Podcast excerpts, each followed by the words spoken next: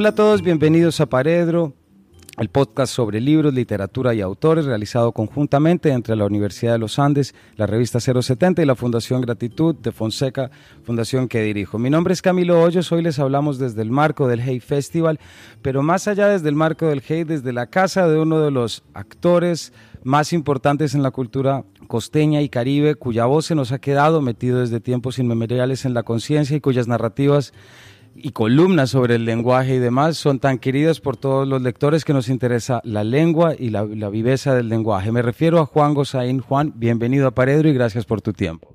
Muchas gracias a ustedes por, por tenerme en cuenta para este tipo de programas que a mí me emociona que existan, porque todos sabemos ya la crisis en que está el periodismo, las redes sociales, de cómo la desinformación, la manipulación, las... Eh, noticias falsas que hoy llaman fake news, han ido deteriorando la imagen de las redes y la credibilidad y cuando aparece un programa como este, para ilustrar a la gente, para orientarla, programa serio, pues uno se siente realmente dignificado de poder participar. Muchas gracias por esas palabras, Juan.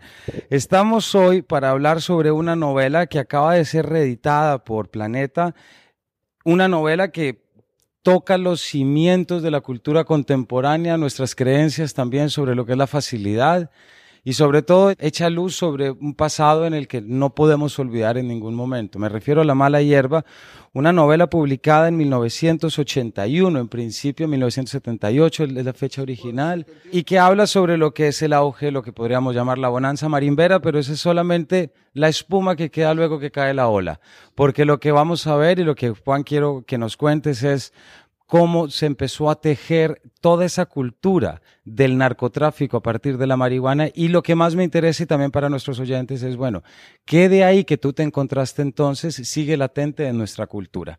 Entonces, lo primero que te quisiera preguntar, Juan, es, me imagino que para este proceso de edición hubo un proceso de relectura, de volver sobre el texto. Lo primero que te quiero preguntar es, cuando te enfrentaste de nuevo al texto, ¿cómo sientes que la novela había envejecido o no? Es decir, ¿qué tanto de lo que entonces escribiste seguiste encontrando ahorita y qué tanto viste que había cambiado?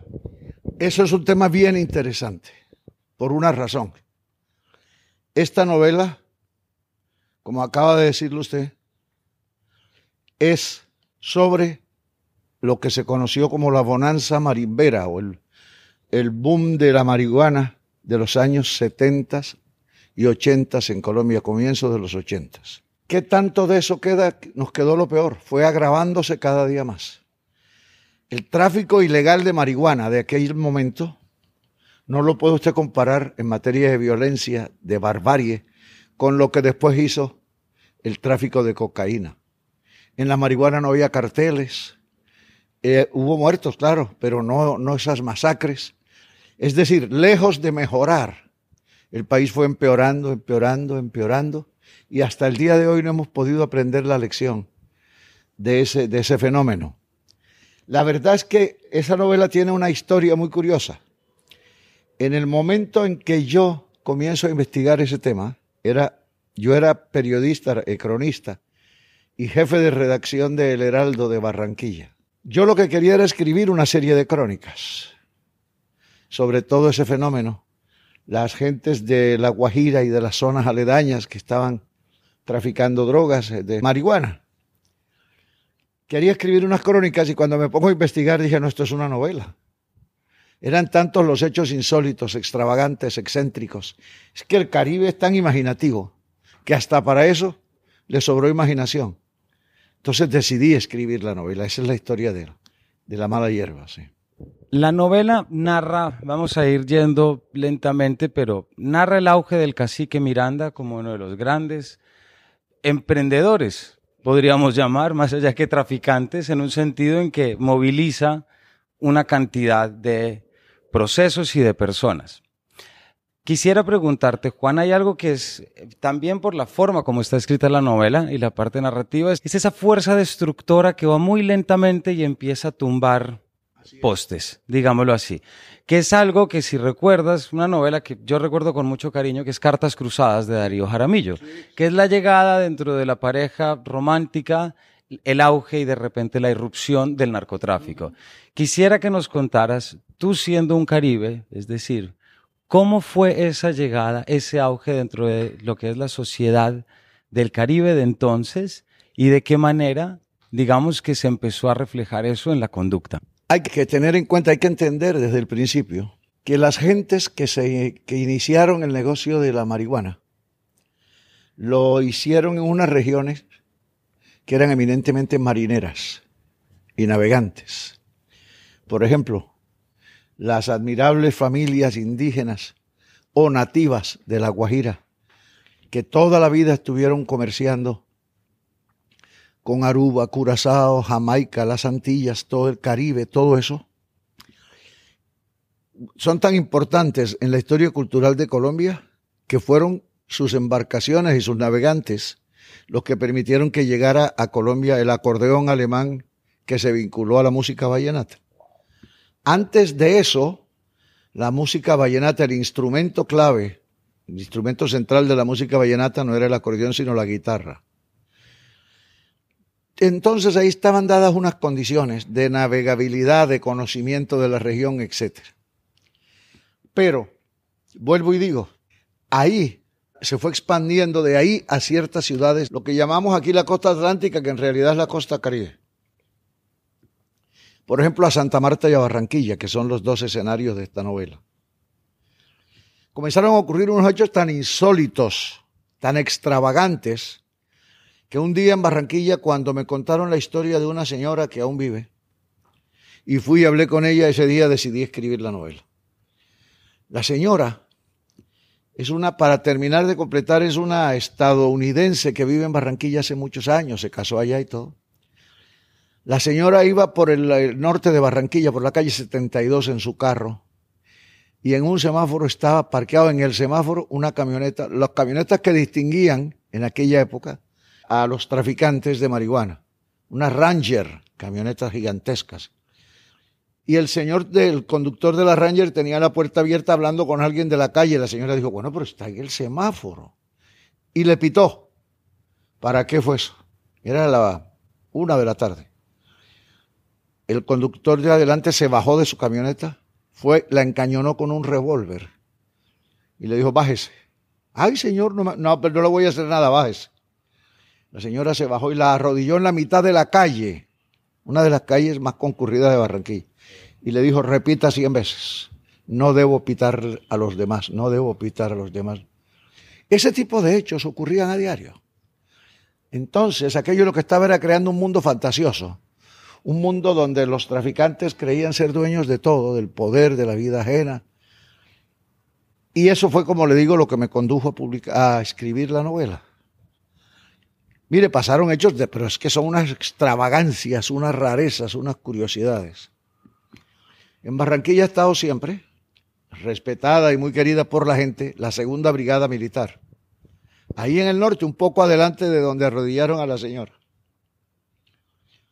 Una de las familias narcotraficantes, de los que estaban en guerras de familias, compró la casa de al lado de la brigada, la de la, al lado de la brigada. Y uno pasaba y veía hombres civiles vestidos con ametralladoras en la casa de esa familia. ¿Sabe cómo le pusieron en Barranquilla de nombre a esa casa? La tercera brigada. Es decir, había algo de pintoresco en eso. Había algo de pintoresco. Con el paso del tiempo comenzó a adquirir esa monstruosa condición de, crimen, de masacre, de cosa horrenda, pero inicialmente no fue así. Hay todos variados episodios, digámoslo, dentro de la novela, Juan, y que tienen que ver sobre todo con lo que es la masacre de los Morales todo, todo, todo, ese punto. Pero eso te quiero... Son las dos familias a las que me refiero, las cosas del cacique Miranda y los Morales, a las que me refiero cuando le digo que había ahí una, una guerra entre dos familias. Pero antes de preguntarte sobre la violencia y la manera como tu novela entiende la violencia, porque yo creo que se retrata desde ese momento una nueva manera de entenderla y hay un efecto narrativo a propósito por su formato que en la contratapa lo llaman thriller al estilo de cara cortada, pero es esa manera como, como llevas el juego. Hay uno que me parece importante porque yo siento que hay muchos lectores que todavía no han atado los cabos cuando piensan en términos de la época nuestra del narcotráfico. Hay un tema que es la violencia abierta, que es la masacre y la eliminación del clan. Pero hay otro que, te, que es un parrafito que quiero leer y que tiene que ver con esto que dices de no le debes pitar a nadie. Y me refiero a esto. Estamos hablando del momento en el que el cacique ya envió a su hijo a estudiar a Harvard. Ahora se sentía contento no solo de haber enviado a su muchacho a Harvard, sino también porque otros traficantes de la República del Caribe habían seguido su ejemplo y el cacique soñaba despierto con un futuro dorado, en el que los hijos de sus amigos y su propio hijo serían los estadistas consagrados a servir a la nación, los que tendrían en sus manos el destino de la gente y la voluntad pública, pero no por el temor a sus armas en aquellos zanjones lóbregos de la montaña blanca, donde las mulas caminaban cautelosamente para no desbarrancarse por los abismos tupidos de niebla, sino por su presencia augusta en los palacios del gobierno.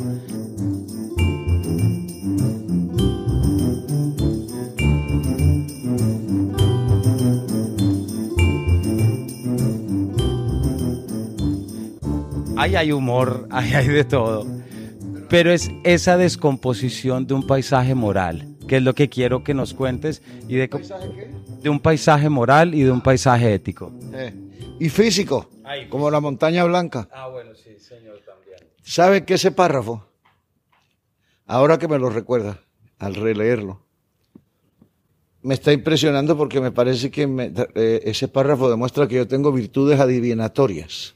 Eso fue lo que pasó después. Después de esto, después de publicada esta novela, viene el monstruoso fenómeno de la cocaína, el tráfico de cocaína, y no terminaron de parlamentarios muchos de ellos, y no había varios de ellos en gobernaciones y alcaldías.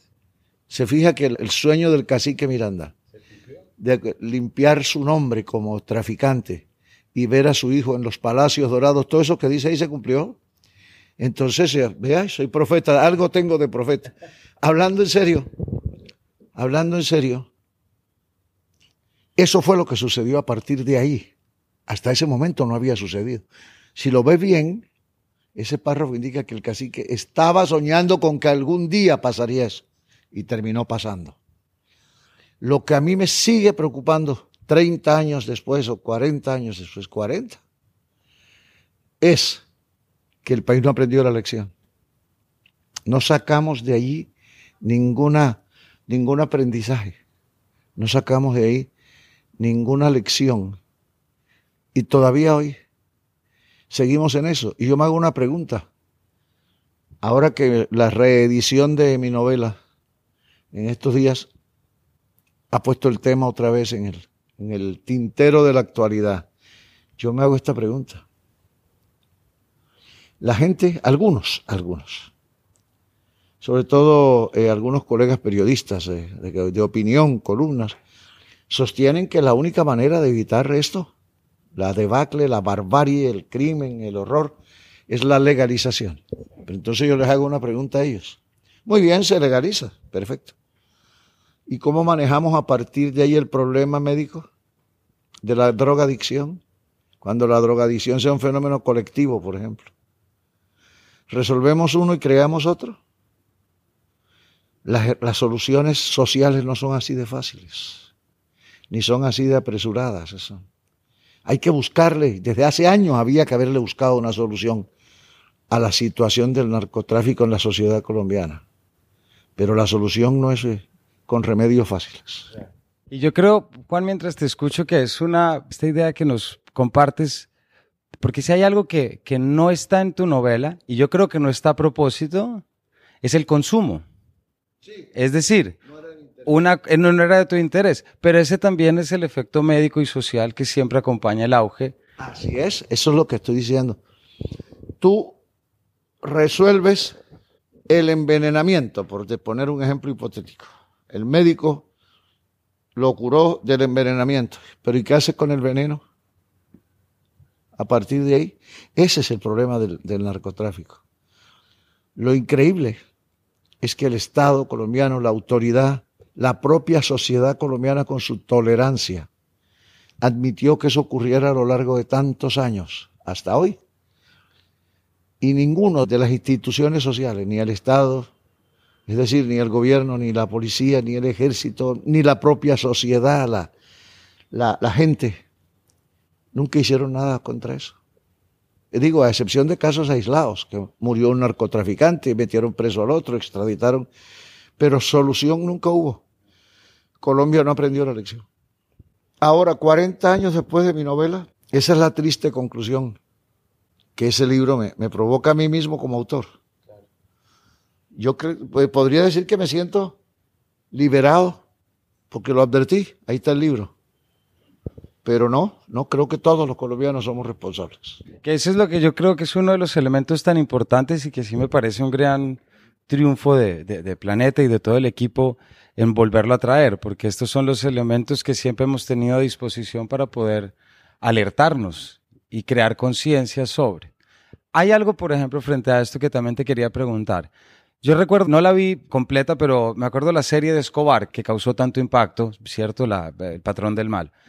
Y había algo impresionante de los primeros capítulos y es el poder de seducción que implica el negocio, es decir, la cultura fácil, el dinero fácil y que se te traslada el dinero fácil de esto a la cultura del mínimo esfuerzo y es yo puedo sobornar, yo puedo hacer los atajos que hago desde el marco ilegal, son los mismos que luego termino aplicando en mi vida cotidiana, cívica y normal.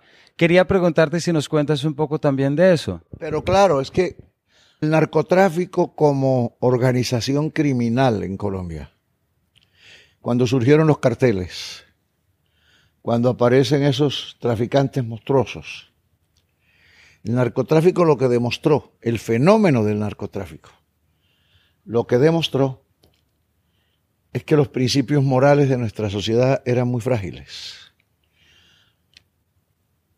A mí me contaron un día que en algunas regiones del país, en las partes montañosas, en el siglo XIX, 1890, había un proverbio familiar hogareño.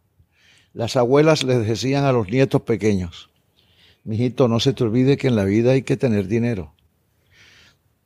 Ojalá trabajando, pero si no es trabajando, en la vida hay que tener dinero con ese tipo de aprendizaje, de lecciones, con ese tipo de filosofías, el país no tenía principios morales sólidos, las bases morales, éticas de la sociedad colombiana estaban, como usted lo acaba de resumir, estaban al vaivén de si puedo enriquecerme, si puedo tener un carro nuevo, si puedo hacer un negocio fácil, si puedo sobornar a un funcionario, o también, porque era esto, si como funcionario me puedo dejar sobornar. Eso es, todas las bases sólidas se derrumbaron. Las bases más sólidas que tiene una sociedad, que son las bases morales, los principios. Eso se derrumbó. Lo derrumbó el dinero fácil. Pero una cosa bien curiosa que uno pudo haber aprendido, que uno pudo ver a través de los carteles esos, es que no solo era el dinero, también era el poder. Poder político, el poder económico, el poder de las armas, los, los grandes capos del narcotráfico no solo se, querían ser muy ricos, querían ser poderosos. Querían dominar el barrio, la ciudad, después el país entero. Es decir, fue un derrumbe colectivo, derrumbe de todo. No estábamos preparados y no hubo nadie que orientara a la sociedad, nadie que encabezara la reconstrucción de eso, la rectificación de todo eso, ¿no? Hasta hoy. Hay quería preguntarte, Juan, volviendo, volviendo a la novela, es decir, la novela como, como producto. Hay el nivel de detalle al que tú llegas es asombroso. Es decir, ahí estamos hablando del auge de un, llamémoslo emprendedor marimbero, que es el cacique Miranda, es decir, quien se propone hacer. el negocio más y del negocio menos rentable del, del narcotráfico, que era la marihuana. Después vino el auge de la cocaína y de las anfetaminas y de la... Eso sí.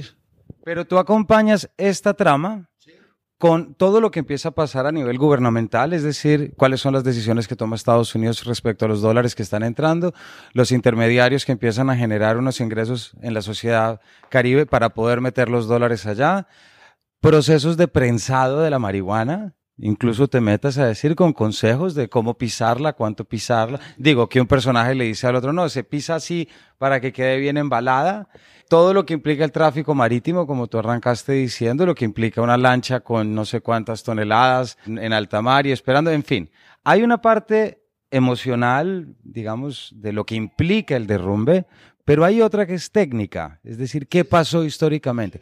¿Cómo fue esa investigación? Sí, me alegra mucho que lo haya usted notado y que me lo haga, me lo repita, porque de verdad que duré como tres o cuatro años investigando eso. Le metí toda la cantidad de trabajo que usted quiera. Incluso conseguí personas que estaban o habían estado en lo más humilde de ese tráfico, que el, el prensador, el, empacador. Mire, llegué a, conocer historias tan asombrosas, tan insólitas, que tuve que ir a varias partes. Yo vivía en Bogotá cuando escribí la novela, porque yo, cuando terminé la investigación de, la novela, me fui a trabajar a Bogotá. Me fui a trabajar primero en Cromos como jefe de redacción, después en la radio, Caracol, RCN, etc. Allá escribí la novela la investigué aquí. Bueno, llegué a averiguar unas cosas que casi que me negué a creerlas. El auge fue tan grande que las lanchas, las lanchitas que llevaban marihuana, de aquí al mar abierto, diga usted al Caribe, límites por Aruba, Curazao, Bonaire, Jamaica, eh, eh, eh, Caribe hasta francés, ¿cómo se llama esto? Martinica, Guadalupe las lanchas salían de por aquí, del Caribe, a unas velocidades. Los marineros, los que capitaneaban la lancha que iba solito, tenían prohibido, por parte de los traficantes, tenían prohibido comer. Comer, llevaban agua, porque no va a perder tiempo comiendo, tiene que llegar lo más rápido posible. Volaban. Cuando llegaban allá, ¿sabe lo que hacían? llevaban la marihuana empacada en bolsas impermeables, plástico, las tiraban al mar y se venían. Los que las recogían, casi todos eh, norteamericanos, gringos, estadounidenses, cuando las tiraban se devolvían en el acto y en la mitad del camino vendían la lancha para que no la detuvieran aquí al llegar, para que no le dijeran de dónde viene usted con esa lancha. Vendían la lancha, en algunos casos no encontraban a quién vendérselas y las dejaron abandonadas en una playa Alguien se encontró una lancha un día, que es de las cosas más absurdas como hallazgo. Encontró una lancha abandonada. Es decir, esas historias cambiaron, cambiaron la cultura de una sociedad totalmente. Te voy a hacer una pregunta, Juan, a ver si la pregunta me sale bien, porque no sé si es una pregunta. Tú eres un lector García Marquiano por excelencia. ¿cierto? Es decir, conoces muy bien y ese espíritu y esa, no voy a decir realismo mágico para no volver a, tener, sino esa manera de entender la realidad. Además, detesto la expresión, he escrito mucho contra eso, contra el realismo mágico. Me parece que no es, pero sí es una forma de entender la realidad que tiene. es una realidad mágica lo que hay aquí.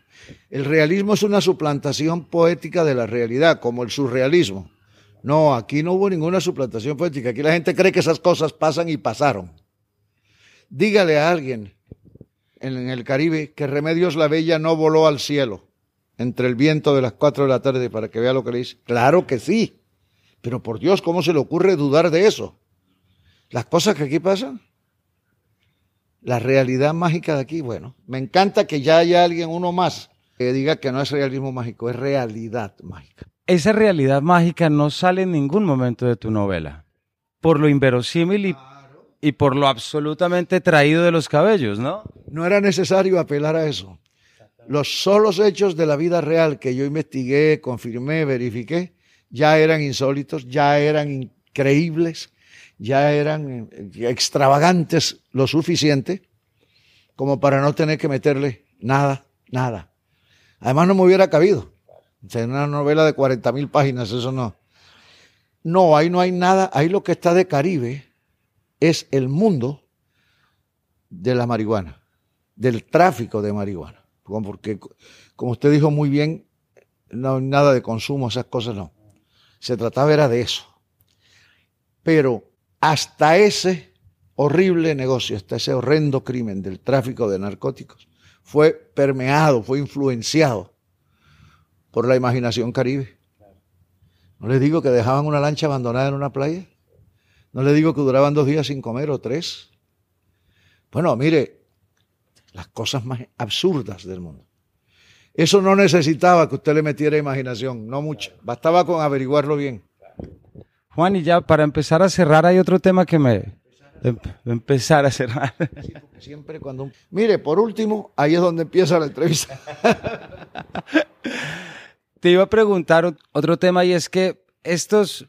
Uno tiene la impresión de que estos temas siguen siendo temas tabú para la sociedad colombiana. Es decir, no hay una constante presencia que permita, como tú decías, poder aprender y poder reflexionar en torno a lo pasado. Me quiero preguntar ¿Cómo fue la reacción de todos esos testigos a los que tú fuiste a preguntarles por esto? La primera vez, ¿cómo era que tú te interesaras en algo que estaba tan cotidiano, digámoslo así? Y luego, ¿cuál crees tú que va a ser o puede ser la reacción o cuál te gustaría a ti que fuera la reacción de un lector contemporáneo, que es un poco lo que venimos trayendo, ¿no? Pero las novelas vuelven porque tienen que recordar cosas que dijeron y esa es la idea de una reedición, con mucho respeto. Pero, ¿qué crees tú también que esta novela vuelve a traer en relación a de pronto eso que viviste entonces, también insólito y sobre todo es que formaba parte de una realidad regional? Esa pregunta amerita varias respuestas. La primera, usted acaba de decir, en esta pregunta. Acaba de decir, la gente se ofende cuando le recuerdan eso, se molesta. Sí. sí, porque por desgracia, y lo que le voy a decir no es una crítica, es una autocrítica. Empiezo por mi propia cabeza. Somos, además de tolerantes con el narcotráfico, con el delito, con la violencia, con el crimen, somos hipócritas. Nos ofendemos como si alguna vez hubiéramos hecho algo para evitarlo. Primero. Segundo, ¿sabe qué me interesa muchísimo de esa reedición? Un tema que para mí es capital. Que los jóvenes que hoy tienen 20, 35 años sepan cómo, cómo pasó eso de esa época. Sepan cómo se fue degradando ese mundo del narcotráfico hasta llegar a lo que después conocieron ellos y lo que han conocido ahora. Es decir, que entiendan los orígenes. Además, me interesa muchísimo, muchísimo, otro elemento que usted también mencionó, historia. Las novelas son buenas cuando permiten reconstruir una historia o una parte de la historia de un pueblo. Por mucho que nos duela, por muchísimo que nos afecte el alma, el narcotráfico forma parte de la vida colombiana, de la historia de los últimos años. Eso no se puede negar es bueno que lo vayan conociendo cómo fue y sobre todo cómo empezó. Esa es la, la razón principal de mi aprobación a la reedición de la novela ahora en este mes de enero.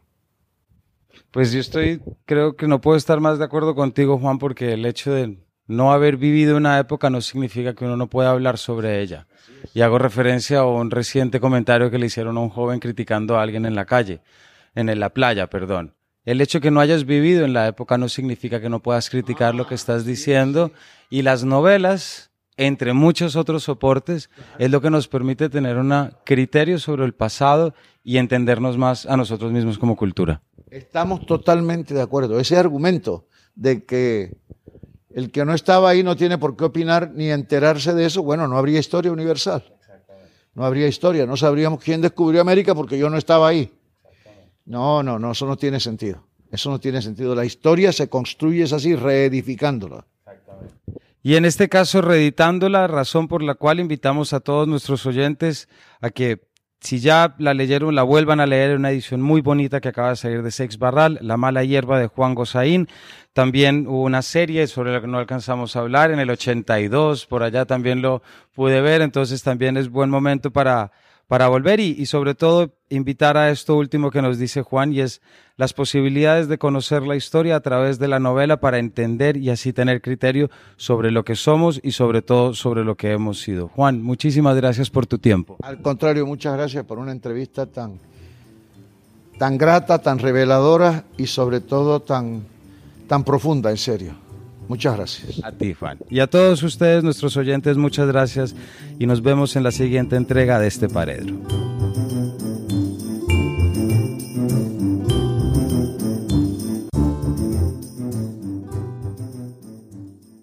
Paredro es un podcast de 070 Podcast hecho en colaboración con la Fundación Gratitud. Es producido y narrado por Camilo Hoyos y la edición es de María Fernanda Fitzgerald.